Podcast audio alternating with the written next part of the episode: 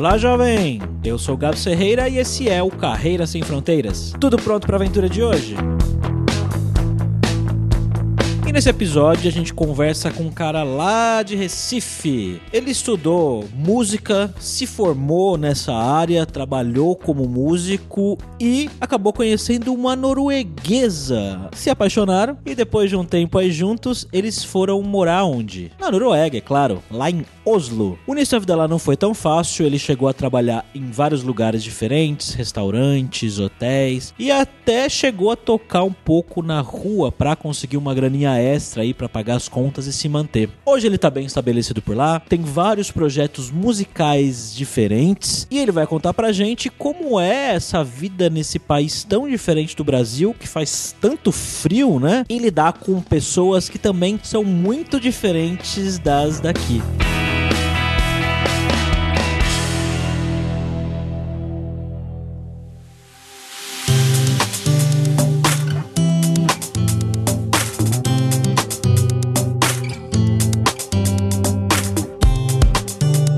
Conversa de hoje, estamos aqui com ele, o nosso viajante poliglota, Fabrício Carraro. E aí, Fabrício, tudo bem, cara? Primeira vez na Escandinávia aqui, tô animado, tô com frio já. Tamo junto.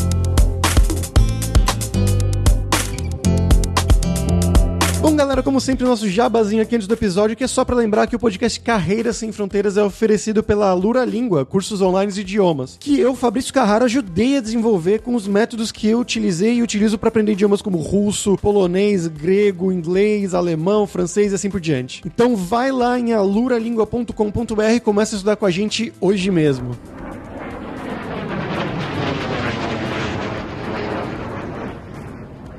Bom, Lius, conta um pouquinho da sua vida pra gente. Como que você foi parar aí na Noruega, cara? De onde que você é no Brasil? O que, que você fez da vida? Um pouquinho sobre tudo. Eu sou natural de, de Recife, Pernambuco. Quando eu terminei os estudos, eu, fui, eu estudei música, me formei em música no Conservatório Pernambucano em Recife e fui morar em Natal, lá na Praia de Pipa. Fui morar lá, trabalhar como músico e trabalhei em pousada, em hotel também. E conheci uma norueguesa. A gente se encantou um pelo outro e foi assim que eu vim bater aqui, pra resumir a história, né? A gente se conheceu lá e decidimos vir passar aqui uma temporada para ver se eu gostava, se eu me adaptava e eu gostei, terminei ficando e tô aqui já fazem 12 anos. Caramba, 12 anos, cara. E hoje você tá fazendo o que especificamente na sua carreira? Eu vivo de música, 100%. Eu dou aula de música, eu, eu produzo show infantil, eu tenho meu projeto solo, eu componho, eu, tudo em relação à música eu trabalho com isso e com eventos também. Faço algumas coisas com eventos de culinária também, que eu sou chefe de cozinha também, mas minha profissão 100%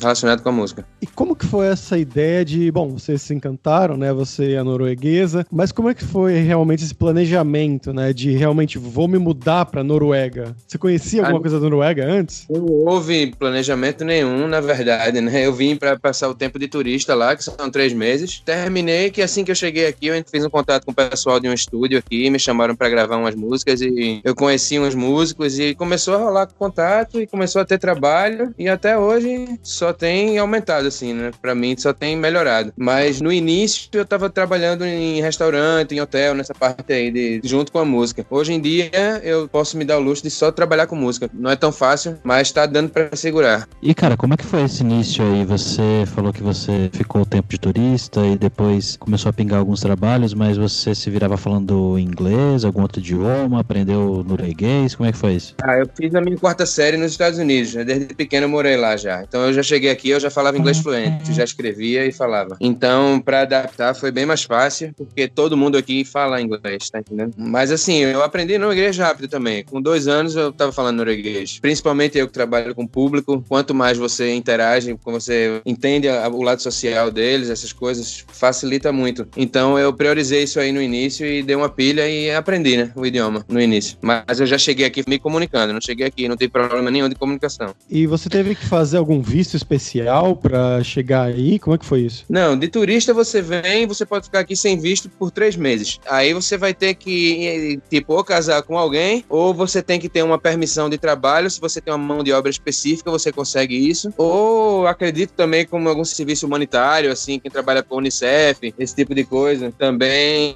consiga. E qual que foi a sua saída? Ah, não, eu casei com a mina que eu, que eu vim pra cá primeiro. A gente, ah. depois que passaram os três ah. meses, e eu consegui consegui o meu primeiro visto, que chama é, Imigração de Família, né? Aí depois de um tempo, o casamento não deu certo. Aí a gente deu entrada em separação, esse processo leva um ano. Aí de, durante esse um ano eu conheci outra pessoa que é a mãe da minha filha. Eu tenho uma filha aqui de 10 anos, a Micaela. Quando eu terminei o lance de separação lá com a minha primeira esposa, que me trouxe pra cá, que a gente veio junto, aí eu tive que fazer outro tipo de aplicação novamente, baseada na paternidade, que eu virei pai, né? Uhum. Baseado na minha filha. E é com essa permissão que eu tô aqui até hoje agora, por conta de ter um filho aqui. E cara, quando você foi pra aí, você já foi praticamente casado, né? Então você não teve nem tanto trabalho pra arrumar casa, aluguel, esse tipo de coisa. Não, ela já tinha, a minha ex-namorada, ela já tinha um apartamento, não era próprio, mas ela já morava nesse lugar, estava equipado. Já tive uma estrutura assim quando eu cheguei, né? Eu não cheguei a nada. Ela me deu uma força aí no início com isso aí, não tive que correr atrás de imóvel, de nada disso. E você teve dificuldades nesse começo aí? Imagino, bom, 12 anos atrás não tinha WhatsApp, não tinha esse contato tão fácil assim, talvez com a família, tipo, no Brasil. Como é que foi esse começo para você eh, moralmente chegar ainda A no gente, a Noruega? gente passa osso aqui, é meio difícil. Até com isso, hoje em dia, a gente passa saudade. Pô, o inverno aqui, não sei se você sabe, mas é bem, ele é bem severo, né? Uhum. A gente passa quase seis meses do ano aqui, quase sem luz do dia. É bastante escuro. Então, tipo, se você não for uma pessoa que gosta de se ocupe a mente e se interage com coisas, é, o, negócio fica preto, velho. Fica, fica bem depressivo mesmo. Tem muita gente que sofre de depressão aqui por conta disso. Porque não é fácil, não. E tem o frio também, além da escuridão, o frio, que não é uma coisa que eu, principalmente, que sou do Nordeste, não tô acostumado, tá entendendo? Então, tem uma, tem uma série de coisas que prejudicam bastante, assim, na adaptação. Mas eu trabalho nesse ramo da música, eu sempre tô envolvido com gente. Eu acho que dá uma facilidade mais, assim, em comparação a outras pessoas. Mas não deixa de ter sido difícil, não. Eu cheguei aqui, pô, eu, eu já toquei na rua, quando eu não, não tinha projeto, assim, eu ia tocar na rua, levava o violão e ficava fazendo som na rua pra fazer ali uma moedinha, fazer uma grana pra comprar um rango, pra dar uma. Pra, assim, o começo, né? Sempre assim, não tinha permissão pra trabalhar legalmente, então eu ia me virando com a música, assim, com a arte mesmo. Então eu passei uma, uma época meio dura, assim, mas graças a Deus só foi positivo, foi só aprendizado. Cara, você tá falando que você é músico, o que você toca além de violão? Eu sou formado em bateria, cara, na verdade. Eu sou baterista e percussionista profissional. Eu toco violão, contrabaixo, um pouco de piano, eu sou compositor. Isso é o que eu faço desde que eu me entendo por gente, tá entendendo? Desde gurizinho, novinho, eu sempre fui apegado com música. Então isso é uma coisa que eu sempre fiz.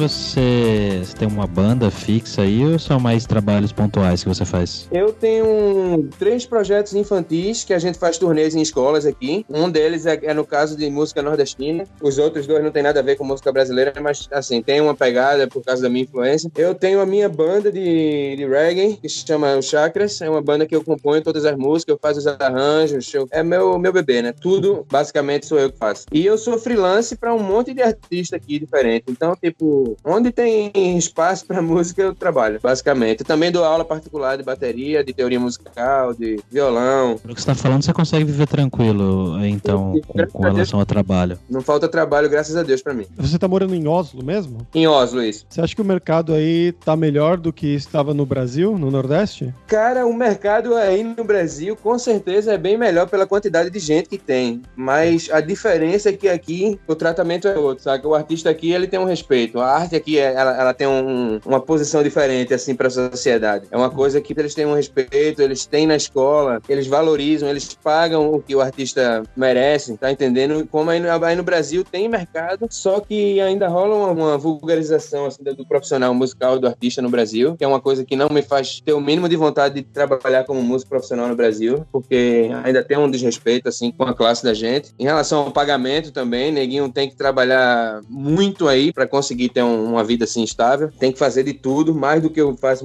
muito mais do que eu faço aqui, na verdade. Então, assim, a diferença maior para mim é o respeito que a gente tem aqui como artista, que eu nunca tive aí no Brasil. Não que não respeitem, mas que a, a proporção é, é drástica. E cara, como é que foi essa relação de você com as pessoas aí? Você sentiu muita diferença do povo na questão de calor, né? De fazer amizades? Com certeza, com certeza. Até hoje sinto. Isso aí eu acho que é uma coisa que a gente que é brasileiro nunca vai se acostumar com o povo daqui. Eles são muito frios, eles não têm essa coisa de abraço, de, de, de beijo que a gente tem assim no calor humano. É, é, bem diferente. Eles são muito na deles. Mas a diferença é que quando você conquista um deles, tipo, eles são amigos dos melhores. Eles só levam tempo. O brasileiro geralmente se entrega logo de primeira e é mais aberto, assim, mais fácil a coisa. Com eles não, eles são muito mais cautelosos, levam um pouco mais tempo, mas se você consegue uma amizade legal aqui é pro resto da vida. Eles matam e morrem por você, como a gente fala lá no Nordeste. Matam e morrem. Relacionado a isso, na verdade, como é que foi nesse começo, né, que você chegou com a sua ex-namorada aí na Noruega para morar e tudo mais? Você no começo você mais saía com os amigos dela ou você saía com brasileiros? Como é que era isso? Cara, eu saía com os amigos dela, saía com brasileiro, ela saía só, eu saía só. Aqui, esse lance é bem, bem liberal aqui. E eu, apesar de ser brasileiro, eu me identifico muito mais com esse jeito deles aqui de ser liberal assim do que com o jeito brasileiro. Então acho que isso para mim foi, foi legal, que eu não tive problema de. Geralmente o brasileiro é um pouco ciumento, com mulher sair só, e a mulher também, com o cara sair. Aqui não tem essa onda, aqui é, é bem aberto essa coisa, sabe? E pra mim não, não teve problema nenhum, cara. Eu saía com os amigos dela, saía com os meus, fiz amigos aqui, independente dela. Não teve problema nenhum com relação a isso. Американская фирма Transceptor Technology приступила к производству компьютеров «Персональный спутник». E agora vamos aí para o nosso momento viajante poliglota com o Fabrício Carraro. E aí, Fabrício, o que você conhece da Noruega? Cara, eu queria trazer aqui uma banda que você com certeza conhece que pouca gente sabe que é norueguesa, que é o Aha, daquele Sim. Take On Me, famosa. Então pouquíssima gente sabe do que eles são, mas eles são noruegueses, fizeram fama é. enorme é, no, nos anos 80 e tudo mais. Não, eu queria também dar umas dicas, umas dicas do Lewis, né, já que ele é desse ramo da música, de música norueguesa de qualidade, você conhece alguma? Cara, tem muita coisa boa aqui, velho, muita, muita, muita. Assim, não são, muita coisa não é, não é conhecida internacionalmente, porque, assim, a Noruega é um país pequeno, né? Por mais que é um país rico, tem uma qualidade de vida legal, mas, assim, muita gente não conhece muita coisa sobre a Noruega. Mas, em termos de música, cara, tem muita coisa boa aqui, muita, muita. Se for pra nomear, pode começar por minha banda. boa. É uma banda local daqui, eu só, a maioria dos músicos são noruegueses. Se vocês quiserem, tem material no Spotify, no YouTube. Boa, vamos colocar aí no, na descrição do episódio. A música vai ser a primeira. Tem muita outra coisa. Tem uma banda que chama Motorcycle, também é norueguesa. É, tem muita gente que gosta de rock pesado aqui. Não é muito minha praia, não, mas o pessoal que conhece esse gênero aí pode falar dessa banda aí, Motorcycle, com certeza eles conhecem. É uma das maiores bandas do mundo nessa pegada deles aí. Eles são daqui da Noruega. E tem o cara que foi o único cara que ganhou o ídolo mundial, porque sabe que o ídolo tem em cada país, né? Uhum. E que eles fazem essa competição do ídolo. E só teve um campeonato mundial do ídolo, e quem ganhou foi o norueguês, que chama Kurt Nielsen. Olha só. Também esse cara é um monstro. Eu já tive o prazer de abrir um show dele uma vez. Ah, e, e... tem outro. Posso dizer a Sarah Camille, que é a mina que eu, que eu trabalho com ela no projeto infantil também. Ela tem vários projetos autorais. É uma super artista. Tem Admiral P, foi o cara que ganhou o ano passado o MTV Award. É, é daqui da Noruega também, música pop. Tem muita coisa boa aqui que ninguém sabe que é daqui, na verdade. É, bastante coisa mesmo, pelo jeito. Fora o pessoal do jazz e da música clássica, que eu não, pra lembrar de nome, para falar a verdade, eu não sei, porque não, não, não, é muito a minha praia, mas tem muitos músicos do jazz aqui que são conhecidos internacionalmente. A Liva Froin é uma menina que ela morou no Brasil também, ela é daqui, ela ganhou uns prêmios agora na Dinamarca de, de jazz. E, assim, tem muita coisa, cara. Se eu for falar aqui, eu vou ter que fazer uma pesquisa antes de citar os nomes, porque, como eu falei, eu não lembro. Eu sou mal de lembrar nome de gente, para falar a verdade, eu assumo essa fraqueza aí. Mas tem muita coisa boa aqui para se ouvir, com certeza.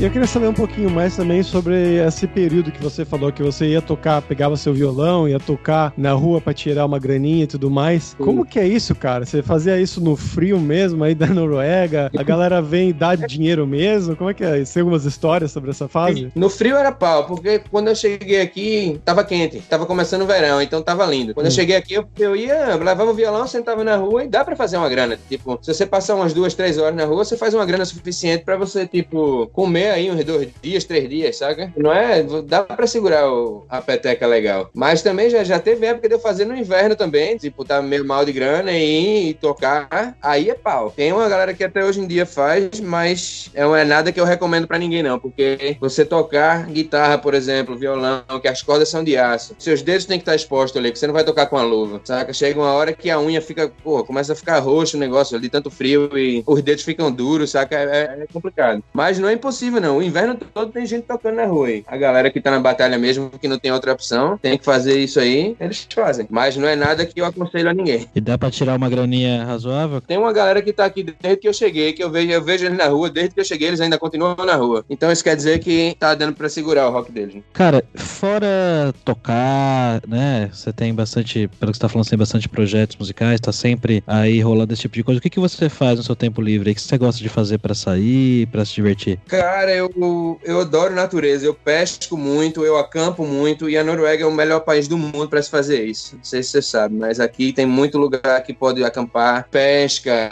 hiking, é, atividade ao ar livre, assim, aqui é o melhor país do mundo e eu, eu curto essas coisas. Agora mesmo eu não tô na Noruega, eu tô na Suécia, na casa da minha namorada, ela mora aqui numa cidade que chama Växjö, no sul da Suécia. É, se eu não me engano, a cidade mais verde da Europa. Ele mexe, eu venho pra cá e a gente faz uns acampes, a gente vai pescar, a gente toma banho de lagoa. É, geralmente quando eu tenho tempo livre é isso aí que eu faço. E também fazer isso com minha filha. Eu faço muita coisa com minha filha também. Ela também gosta de essas atividades. A sua filha já foi com você alguma vez pro Brasil? Acabamos de voltar a semana passada. Foi a primeira é. vez que ela foi sozinha comigo. Ela fala português? Fala pouquíssimo, cara. Eu vacilei com isso aí no começo, porque no começo da vida dela, ela ficou 80% com a mãe. Ela ficava muito pouco comigo. Quando ela tava comigo, como o tempo era curto, eu queria que ela me entendesse rápido, sabe? Eu não tinha paciência de ficar. Então eu falei muito inglês com ela, que a mãe dela é americana, na verdade. Então ela fala inglês desde, desde berço. Então a gente, eu vacilei nessa parte aí no início de ter pegado um pouco mais no pé dela. Mas agora que ela tá grandinha, eu tô já começando a pegar no português e ela tá aprendendo. Ela não fala ainda, ela entende muita coisa, mas eu creio que aí com mais um aninho aí ela tá virada já e vai estar tá falando aí tudo. Quantos anos ela tem mesmo? Ela tem 10. Jovem ainda, dá pra aprender. Dá sim.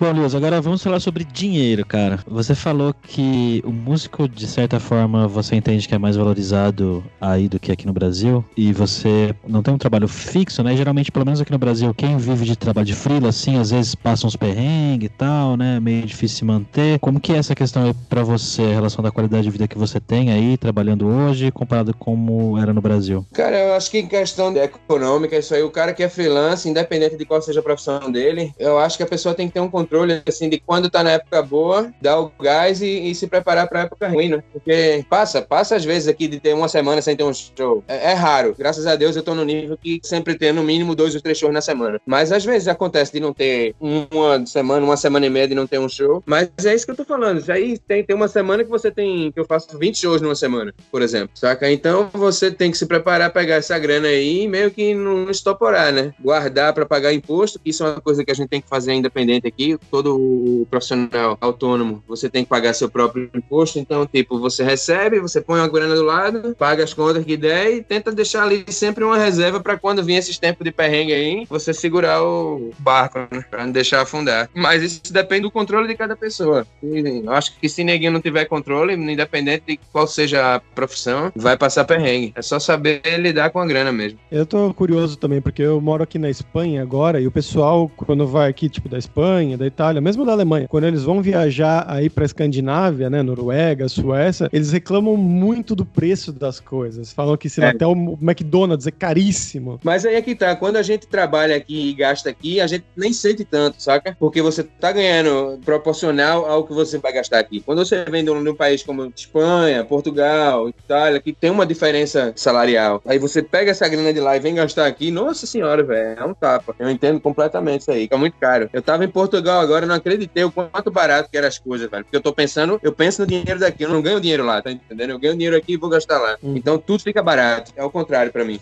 não, eu lembro o pessoal contando histórias que é, sei lá, um McLanche feliz. Não McLanche feliz, mas tipo um Big Mac, o combo era tipo, sei lá, 15 euros, uns absurdos é, é, assim. É isso aí mesmo. Caraca. Cara, o que, que você vê de vantagens e desvantagens da sua vida aí com relação ao Brasil? Qualidade de vida mesmo, o que, que você acha? Ah, aqui é uma das melhores do mundo, não tenha dúvida. E isso é um fator fundamental por mim ainda estar aqui. Porque eu tenho uma filha, sabe? Eu quero o melhor pra minha filha. No Brasil não dá, cara. A violência. Não, não dá. Eu não tenho pensamento em voltar a morar no Brasil de jeito nenhum. Eu vou pra lá de férias, assim, passo um tempo. Eu amo minha família, meus amigos, mas pra morar mesmo e não, não rola. Okay,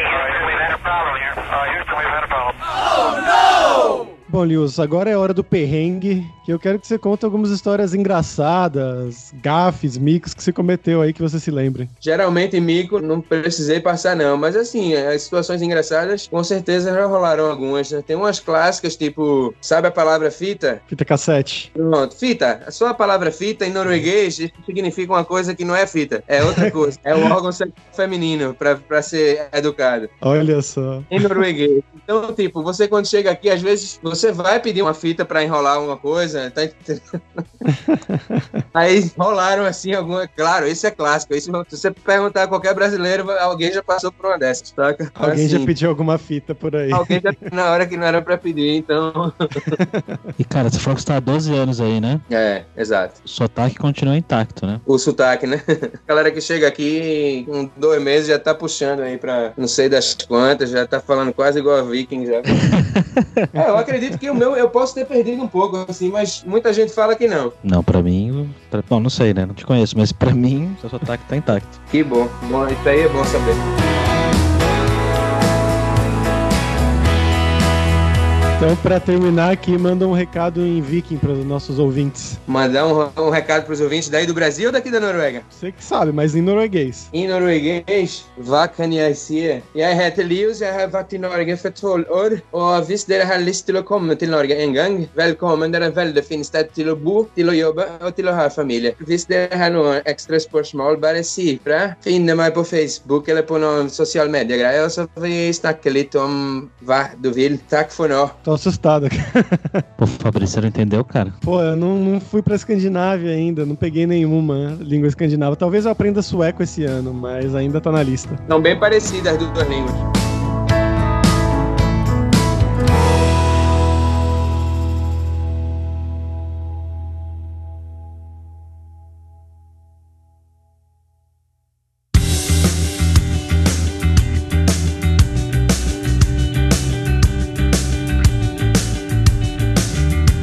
Pessoal, por hoje foi isso. Muito obrigado novamente pela sua audiência e entra no nosso grupo no Facebook, o Carreira Sem Fronteiras, para você ter mais dicas sobre empregos, mercado de trabalho no exterior, tecnologia e também sobre a língua inglesa ou algum outro idioma que seja importante. E não deixe de conhecer a Lura Língua para você reforçar o seu inglês e o seu espanhol e dar aquela força, tanto no seu currículo quanto na sua vida profissional. E você pode ver no episódio de hoje o Lewis comentando que praticamente todo mundo na Noruega fala inglês, ou pelo menos uma grande parte da população. Então isso com certeza vai ser uma vantagem enorme para você. Então vai lá em aluralingua.com.br e comece a estudar com a gente hoje mesmo. Além também, é claro, da alura.com.br que tem mais de 850 cursos de tecnologia nas áreas de programação, marketing, design, business e assim por diante. Então com certeza vai ter o curso para você. E se você ainda não conhece, vale a pena dar uma olhada no Music Dot, que é a melhor plataforma online para aprendizado de instrumentos musicais. Então você vai ter curso de violão, de guitarra, violino, bateria, piano, canto e assim por diante. Então, pessoal, muito obrigado. Até a próxima quarta-feira com uma nova aventura em um novo país. Tchau, tchau.